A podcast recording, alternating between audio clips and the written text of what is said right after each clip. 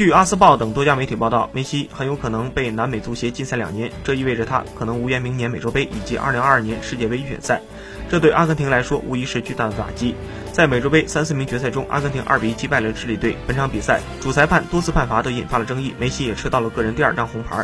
赛后，愤怒的梅西直接将季军奖牌扔到了更衣室，而且在接受采访时再度炮轰南美足协。如今，媒体爆料梅西可能因为这番话遭遇南美足协长达两年的禁赛。如果这一消息属实，意味着梅西职业生涯或和国家队大赛冠军彻底无缘。